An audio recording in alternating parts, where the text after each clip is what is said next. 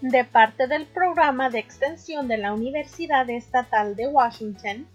Esto es cómo prevenir y extender el COVID-19. En ocasiones es difícil saber cuándo uno tiene COVID-19. Los síntomas pueden ser leves o inexistentes, pero aún puede ser contagioso.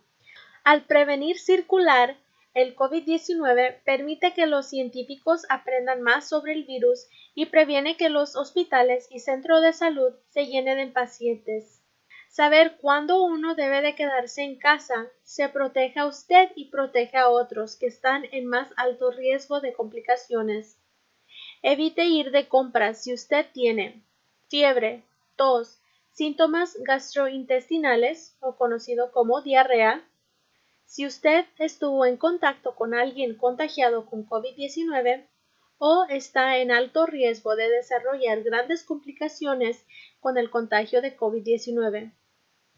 Intente preguntarle a su vecino si puede ir de compras por usted. Ordene en línea o comuníquese con organizaciones comunitarias. Manténgase en casa, manténgase seguro, manténgase saludable.